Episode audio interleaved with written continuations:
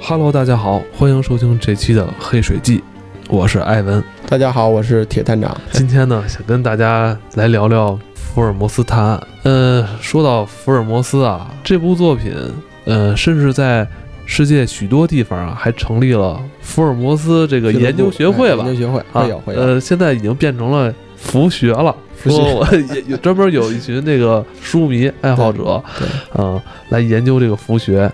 我们知道，咱们中国有一部非常著名的这个古典名著《红楼梦》，是吧哎红楼梦，嗯，有很多这个红学家研究《红楼梦》的红学家。但是我们知道，这么一部呃诞生于英国的推理探案小说，呃，现在也形成了这么一个很庞大的一个书迷的这么一个群体啊，他这个研究的广度啊，其实要比红学更深一些。更深啊。哎，哦、红学它是属于一个文学名著，嗯哎，有有历史啊，有人物，或者说红学可能有一些分支，就是衣着呀，嗯哎，日常起居，当时那个年代。嗯福尔摩斯研究到现在已经成为什么呢？不光是福尔摩斯现在的故事，就是福民们会把他所生活的这个城市、所生活的这个年代的一些重要的案件，直接拿出来放到网上啊、或者是通过电子邮件的方式，会与大家分享，来大家一同来破案。哎，这是怎么理解啊？哎，你比如，哎，某某，我比如之前我会谈到一些我经历的一些案件，那这个经历案件一定会有会有证人，会有旁观者。那有一些旁观者，如果是福尔摩斯迷的话，他会把这个他所发现的这些啊，我看到的这些故事，哎，情况，完完全全或者一些照片，直接上传到网上。当然，有一些可能，呃，不太好，这些东西可能不太不太希望让其他人知道。嗯但是对于福福迷来说，他们会以此为案件的线索，来大家来破案。就是我通过案件的线索，通过呃，比如尸体，哎，或者说是某某的一些痕迹，嗯，我能看出什么，我能判断出什么来。嗯哎，你比如有一些足迹、足印、指纹，或者是烟灰，或者一些一些遗留的物品，这个东西放到网上，或者是通过一些其他的途径流传出去以后，大家会把自己的想法集思广益。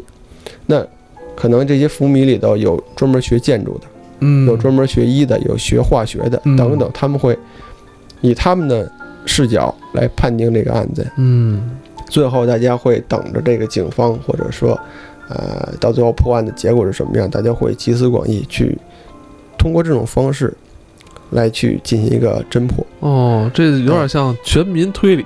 哎，对对啊，你刚才说的，有可能他们会碰到一些什么物证啊、什么人证啊、对对对照片啊、什么证这些，呃，现场遗留的一些什么这个物件啊，不容易流传到网上吧？这种东呃西。不容易，但是会有一些爱好者，哦，对，毕竟有一些无名氏，氏呃，无名氏，或者说啊，或者说我曾经有过就是经历啊，其实咱这么说，有一些好事者啊，咱嗯之前不聊过一些凶杀案吗？嗯。你比如某某地区那个灭门惨案等等，嗯你发生那个案子，不可能说有长时间有个警察去那儿守候，说这个地方我封存，嗯，警察探案嗯不能进。嗯你后期总会总会有人用，或者说有一些好事者会去拍一些照片，哦，那这些东西流传到出去以后，大家会去分析，哎这个房子原来是这样。哦我操，这个对吧？这个这个听起来挺黑暗的，这个。呃，以一种侦破的这种爱好，嗯。哎，我能发现什么？我能完全完全全还原这个当时的案发现场，嗯，大家会进行一个推理，完全一个逻辑上推理，而且嗯。有一些东西我也看过，我很学术，不是咱们现在能看到这个网络吧？暗网我操，是吗？会有。可能再说就是另外一个很大的话题了。哎，对对，呃，咱们说到福尔摩斯啊，咱就像一开头说的，就不得不提他的这个作者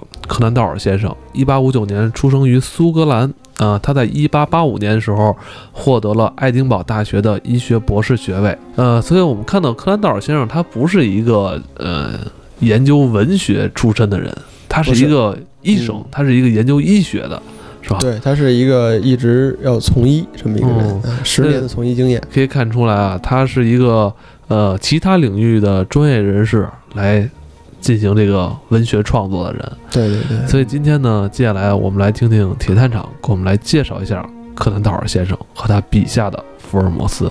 你在年少的时候也非常喜欢这部书，福尔摩斯我是很小就接触到了，然后一直也很喜欢啊。就是遇到人生挫折的时候，可能会看一些心灵鸡汤之类的，但我一直就是看这套书，看福尔摩斯。你是是人生挫折了看福尔摩斯？哎对对对哦这 有挺有意思啊，这我第一次听说。柯南道尔写这个故事，呃，最早是有原型的，嗯啊，这个咱们可以提到是他的当时啊医学院的一位教授，哎，他的恩师柯南道尔呢，也是以他为原型塑造了这个福尔摩斯这么一个形象。大家都会提到这个书中华生的形象啊，是柯南道尔以自己为这个原型来塑造的。嗯嗯你不管从他的从医经验，哎，他的冒险的经历，因为柯南道尔有这个航海，啊，他还有航海的经历，对，他是随船的医生，因为当时。呃，英国维多利亚时期嘛，这个航海业，呃，商贸这个是比较发达的。作为医生呢，他有随船这个经历，嗯，所以柯南道尔是一个比较喜好冒险，而且对于一些神秘的文学等等一些东西都很了解，嗯以至于他后期塑造福尔摩斯这个形象也很生动。啊，还包含了很多其他学科的一些专业内容。哎，这个学科东西比较多，咱们在书里能发现福尔摩斯懂心理学，嗯哎，懂刑侦科学、化学。嗯，还懂得一些天文上的知识，嗯懂得一些拳术，打拳击，哎，拳击，对他懂拳击，懂剑术，对对对啊还会拉小提琴，哎，他的音律很棒，全才啊，是吧？不光是足智多谋，是吧？爱好也是颇多。对对对，嗯这个还有一些比较特别的这个能力啊，因为福尔摩斯在书中描绘过，他写过一些专注于论述烟草，也就是烟灰这个辨别，嗯因为当时维多利亚时期作为绅士嘛，都要吸烟啊，嗯吸雪茄，嗯对于吸完烟的雪茄灰，哎，如何辨别是哪个烟厂生产的，是如何燃烧的等等这些，福尔摩斯是有一定论断。嗯而且在书中还描写了福尔摩斯另一个高超的能力，他会化妆术。嗯，哎，他比如他有生病的时期，哎，描写他会吃一些药物，对自己的面部会涂抹一些药品，然后表现的这个人，嗯、很颓废，像生病一样。还有呢哦，他会把自己装扮成一种乞丐、老人一些形象，嗯马车夫，哎，这个在书里都会有。所以福尔摩斯另一项比较，呃，算是算是能力啊，是像超人一般的能力，就是化妆术。哎嗯对于他的身世背景很少有描述，因为这些在书里很少有体现。但是作为这个福尔摩斯的助手，就是华生医生啊，曾经对这个福尔摩斯，呃，掌握的学识等一方面呀，做过一个笔记。他会描述这个福尔摩斯懂得植物学的知识嗯啊，他这样描述的，在书中他写过，植物学知识不全面，嗯、对于鸦片却知得甚详，对毒剂有一般的了解，而对于实用的园艺学却一无所知。哎，这是一个植物学知识，还有一些地质学的知识是偏于实用，但也有限。但他一眼就能分辨出不同的土质。他在散步回来后，曾把溅在裤子上的泥点儿给我看，并且能够根据泥点儿的颜色和坚实程度说明他在伦敦的什么地方溅上的。嗯，包括其他咱们刚才提到的福尔摩斯懂的一些，啊，善于拳棍、善于这个精于刀剑等等，嗯，这都是他的一些能力。就是很多人会认为福尔摩斯是一个真人，是的确有一个历史故事这么一个人物出现。嗯为什么这么说呢？因为在英国伦敦，呃，书中描述福尔摩斯是生活在伦敦的贝克街二百二十一 B 号。嗯现在这个地方是有的，而且这个地方现在就是福尔摩斯的博物馆。这个人物诞生之前就有吗？还是说因为这部作品推出之后，有人在这儿建了这么一个房子呀？这个贝克街是原来有，是原来伦敦的一个富豪，然后他叫呃贝克什么什么，然后他的这个庄园是在那儿，然后这条街就叫贝克街，但是贝克街应该是只有四十多号，嗯。哎，但是书中描写的二百多号，那是后来这个人物轰动一时以后，然后后来人新添上的，哦，哎，的确现在在标记上是有一个二百二十一 B 号。这个地方哦现在就是福尔摩斯的这个博物馆，它里头的确有汉德森太太，就是这个 福尔摩斯的管家，哎，哦每天在里接待员哎接待员。这有意思啊。然后还有还有这个苏格兰场的这个警警探长啊在这个外边巡逻啊，等等这些，哎，所以这个算是福迷或者说。呃，大家所心之向往都会去看的这么一个地方。我有一次我就跟我老爸聊天，我说这个什么算是警长？嗯哎，这挺特别的，挺特别职业。嗯，哎，因为我我父亲这个人，他他是一个福尔摩斯迷，他就特别喜欢哎是福迷，哦他对于这个侦探小说，英国的、日本的，什么金田一耕助啊等等这些作品他都看。他就跟我讲，我印象中他给我讲的第一个故事就是福尔摩斯的巴斯克维尔猎犬。哦，哎，在这个幽暗的荒原里头，有一头巨兽出现，红色的眼睛，身上冒着蓝光。哎，我记得当时那个他形容那个故事情节特别的恐怖，然后，然后有这个这个这个情况之后，后来我就我就会主动去翻他那些书，就看福尔摩斯的原版书籍，嗯然后我把这个整盘的故事看进来以后，那个福尔摩斯的形象，以至于一生到现在，就算我，呃，后期参加这个。警察考试，嗯然后入警，以至于工作，这个形象一直算我一个标杆。我觉着我的一生就应该像福尔摩斯一样，才才是最有意思的一件事情。入戏太深，入戏太深。哦哦哦，你因为你父亲就非常喜欢这个推理探案小说，哎，对他喜欢这类书，哦，中外都看。中外都看哦啊。，现在还看吗？现在也看，哇，是而且现？在有的时候，就像我喜欢的一些书，我也会推荐给他。啊，他有很多的，哦你像那天有一次，我给你发了一个老版的福尔摩斯的，啊，那是收藏品，啊，就是福尔摩斯一版，它有很多版，对对对，哎，不同时期的，还有英国原著版本，嗯就是纯英文那个，嗯嗯那时候为了收集。啊，还收集过一些可能就是日本的一些，然后美国的一些侦探小说都会有，就算是我家族的一个爱好，我父亲也看，我也看。因为这个作品也算是影响了你后来的这个人生的轨迹吧。对对对，我觉得我当警察，其中一大部分原因，一个是因为我父亲，一个就是因为看过福尔摩斯。哦，这还真是有意思。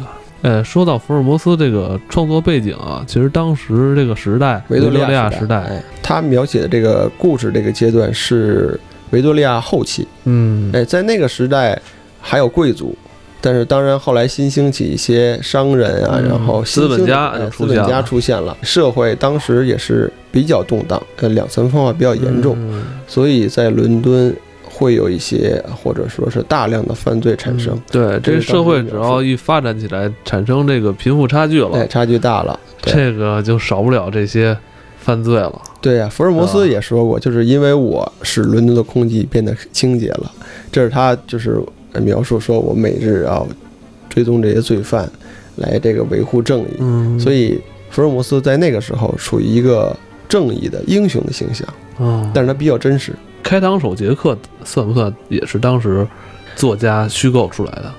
是这样，开膛手杰克这个可不是虚构的故事，这是一个真实发生的。这是一个真实发生的。哎对，哦而且柯南道尔也进行参与过，也研也侦破过这个案子。哦，他还协助哎，侦破对对是吧对对对，因为是这样啊，这个 当时那个年代对于伦敦啊，就是警察不够用，嗯，警察不够用，因为当跟现在时的这个北京似的，哎有点有点。警察也不够用。对对对，嗯，所以侦破这些案件呢，大家都会请一些社会上名流，就是你柯南道尔，你写过侦探小说。嗯，对你不聪明吗？哎，？你聪明，你你能破案，那你你既然描述过这个呃福尔摩斯，那你来把这事儿给破了。嗯开膛手杰克在当时产生了很很严重的这个社会反应。伦敦的东区，也就是贫民区这块位置，嗯，连续有七八起，呃，这个妇女遭到这个杀害，而且手段残忍，嗯啊、特别凶残，就是有的一些就是抛裆开腹这种这种状态，嗯，嗯。但是警察呢，始终就是没有破案，也找不到嫌疑人。对，现在一百多年过去了，还是没有找到凶手哎，这你还真说错了。啊。这个这个开膛手杰克这个案子是在二零一四年破了，二零一四年破了哎，想不到的一个事儿吧？二零一四年的时候，我还看了一英剧叫《白教堂血案》，还专门说这会个。有这个，对对对我还看过这个，我说最后怎么也没破，完了还有模仿犯出现。对。实际上这个案子是就说是破了，嗯但是这个毕竟追溯期很久了。嗯。你要说那是一八人都死了。一九零几年 嗯。到现在几百年了，嗯。呃这个案子是这样，就是在这个最初的第二起案件，妇女有一个叫 Mary 的被谋杀之后，然后尸体倒在这个教堂门口，然后她的尸体边上有一个她的头巾，这个头巾当时证实就是可能会有凶手的，他会凶手会擦手，嗯就是沾完血以后可能有一个擦手的痕迹，然后顺手就把这个头巾扔在那儿了。嗯哎现场把这个提取了。后来这个东西呢，就成了一个历史的遗物，被收藏到呃苏格兰场的这个犯罪博物馆。这个博物馆之前咱们也提过，嗯哎，收藏这个博物馆里，你到现在去，那个物品还在那儿展示。嗯经过百年之后，也就是在二零一四年，科学家通过上面的血液。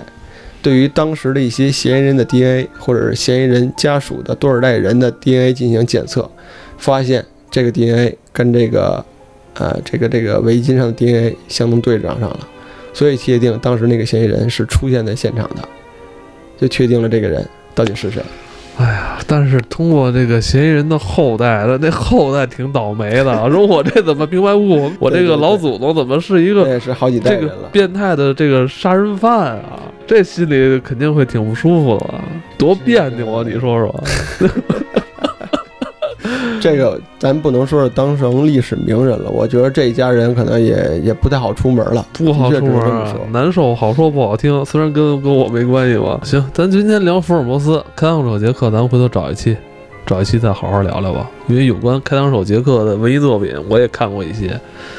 咱们今天还是主要聊聊福尔摩斯吧。在聊他的作品之前，我觉得还有一个重要历史疑点，就是需要可以跟大家聊一聊，就是这个魔术大师胡迪尼跟对胡迪柯南道尔之间这个对决，也值得是说一说，是不是？这个聊起来可能就有点意思了。啊，呃，因为柯南道尔在写福尔摩斯之前，他是个医生，嗯。哎，但是他这个从医这个经历可能不太好，一直没有什么钱赚，哦，无法养家糊口，不太成功啊，哎，不太成功。嗯所以他改进行这个文学创作。柯南道尔在写了福尔摩斯一段时间以后，把福尔摩斯给写死了。对，是有这个事儿。哎写死了以后，后来他那意思，我给你写死了，这个故事也就结束。结束了，我该、哎，我就就该干医生，干医生干我这个医生这个嗯 这个行业。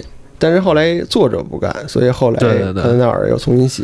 对，我记得当时好像英国那个王子吧，哎，对对，好像还说那个能不能继续写，哎，是吧？这皇室不干，对皇室也出面，然后群众也不干，是吧？这个也意见挺大的。对嗯，反正是有这么一段这个嗯经历。嗯，但是后期呢，柯南道尔把这个纯文学故事这个东西停滞之后呢，柯南道尔去信了一个叫唯心论的这么一个，嗯就是他喜欢这个灵媒、哦，他迷上哎这个东西了。通灵这些东西。哦，为什么是这样呢？因为柯南道尔很不幸的就是他的儿子啊提早去世了，对于他这个很伤痛。他想通过这个灵媒这些东西，能召唤他的儿子的灵魂来，哎，进行一个沟通。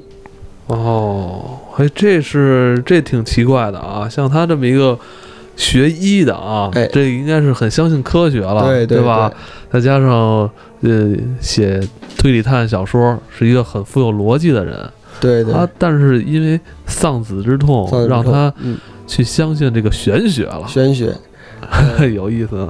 说到玄学之后呢，嗯，这个可以提到胡迪尼这个人了。嗯。胡迪尼作为魔术师，他是相信科学的，他是哦反灵媒这个那个系统哦的、他有点儿这个小有点儿要打假的意，思，所以是吧？正好跟这个 哦柯南道尔这个理论相互这个产生矛盾了。而且柯南道尔他的他的冒险经历啊，他是游览过美洲的，所以他在美洲游览的时候跟胡迪尼，哎，就相识，两个人而且还比较要好。因为柯南道尔一直相信胡迪尼是拥有一个特殊能力的人，他相信他的解脱术完全是因为胡迪尼有特别能力，也就是超能力，所以他才会在各种的危险中能逃脱。你比如哦胡迪的两大这个经典魔术，嗯一个是把自己全身锁住以后放在水罐里嗯，沉到水中，这不就跟那致命魔术那哎，对对对对对，那个就是胡迪尼最初发明的，哦，他创造的。还有一个就是活埋，就是把自己锁完以后直接埋到土里的，从土里逃生。哎，哦柯南道尔看了之后觉得你这肯定是有超能力，哎，对是，吧？肯定有超能力是。吧？推理我已经很玩的很厉害了，我我推理觉得推理不出来，你这可能是个玄学。哎所以柯南道尔是很很执迷于此，哦，然后他是发表了很多的这个玄学，说胡迪尼他是一个超人类，嗯，他并不是像他所说的这个魔术，他这这完全是骗人的。这时候他也是算他晚，就是晚年了。晚年了哈。呃，应该是在他五六十岁的时候，哦。因为不柯南道尔活得并不长，七十岁就去世了。对，啊，他在晚年，他是对这个这个迷信这个这个嗯。灵媒这套东西很很相信，嗯，而且柯南道尔的妻子，他一共结过两次婚，第二任妻子就是个灵媒，对，就是完全就是就是专业的从业者，也可以说，哦。哎，在胡迪尼跟这个克兰道尔有一次，克兰道尔说，我认识一个很高超的灵媒，然后可以通灵，可以把我的跟胡迪尼说，可以把我的儿子的灵魂召唤来。说那个，那当然，胡迪尼就劝他，告诉这个世界上绝对不可能有这个东西存在，能可哎能，我常年玩这些把戏对都是骗人的，这都是魔术，这也不要相信的。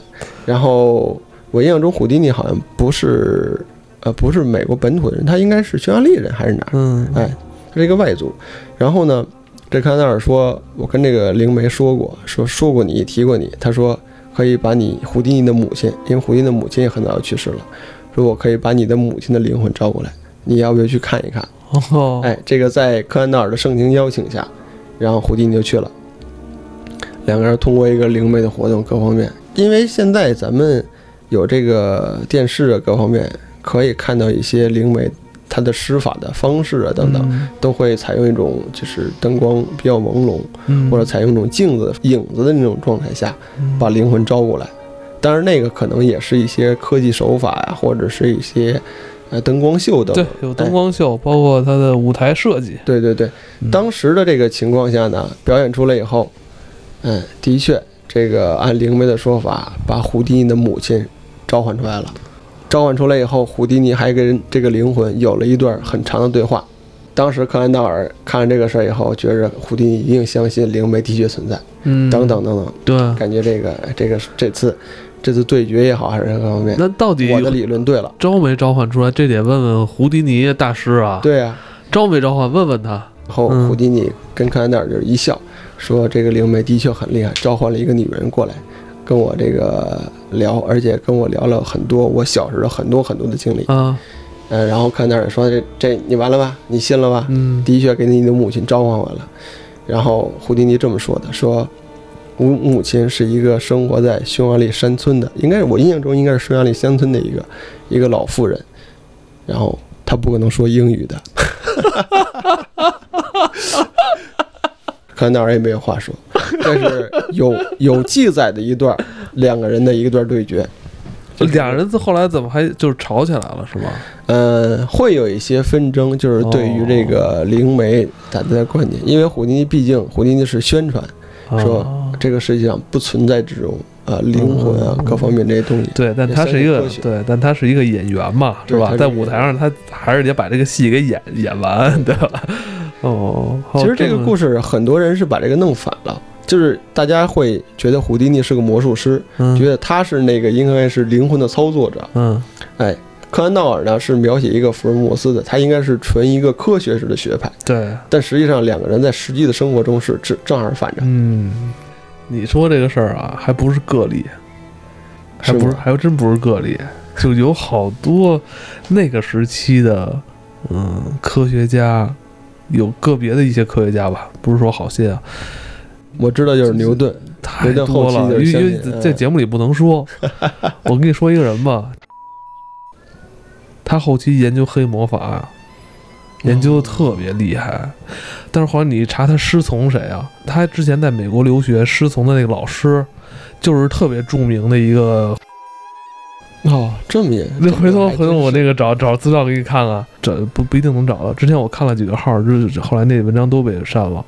哦，还有这些啊，就他们好多人吧，可能也真是能耐大啊，能耐大，就是在自己这个学科范围里，有的真的是差不多算到算是研究到头了，嗯，他都没得研究了，这东西得让他理解不了，他才会去研究呢，对吧？有时候我觉得他们不一定说是真是相信这个东西，嗯而是他们正进行的这种呃辩证的过程。你比如说什么这个灵媒这个东西，自己的这个专业范围里边儿已经都该解决都解决了，但你说灵媒什么招魂这种东西，我理解不了，那我要研究你 哎，都会是吧？我得研究是吧？对，你不能说我一上来我就不相信是吧？研研究不出来了再说，我你能研究出来，我能辩证了。能辩证你这是假的，那你这可能是真是假的，所以我觉得他们可能在很长一段时间里边，就是在跟这些解释不了的东西吧，在做一些那种辩证的上的一些研究。一些超自然的现象，啊。现在可能解决有还真是有，他们还真是会会研究这个。说远了，说说远了，说远了，嗯。说远了。铁蛋长也是跟大家，呃，算是聊了一个这个福尔摩斯的原著作者柯南道尔先生他生平的一一些故事。我觉得在了解一部作品之前，先去了解他的这个呃作者本人啊，我觉得可能对于在咱们之后再去看他的作品，可能会有些帮助。嗯，从他的这个生平上也可以看出来啊，这个柯南道尔先生是一个嗯学医的一个博士哎，学医然后冒险精神嗯人，，也是为了养家糊口吧。哎，对，写的小说，我看他好像一开始小说，嗯，写出来之后，嗯，去投稿啊，其实当时有很多出版社，呃，还没有一眼就相中，哎，是吧？一开始稿费我记得好像也不多，好像是二三十磅吧。后来他是慢慢的开始名声大？噪的，嗯对对对，呃，在他名声大噪，《福尔摩斯》这部作品是日渐成熟之时啊，呃，吸引了全世界非常多书迷的时候，他呢，却又把这个主角福尔摩斯给写死了。他在一部故事里边，我记得他好像是跟这个凶手双双跳下悬崖，对那是吧个案件叫最后一案，哎，完了之后故事就戛然而止。结果呢，这些书迷又不干了，于是呢，他又重新复出，把这个之后的故事又继续对，福尔摩斯又再次复活，再次复活，嗯又继续写下去了。那今天呢，我们主要是跟大家先聊聊这个柯南道尔先生的这个作家本人，然后接下来呢，我们跟同铁站长一起来探索一下柯南道尔笔下这个福尔摩斯的世界，好吧？那今天我们就聊到这里。好，感谢大家。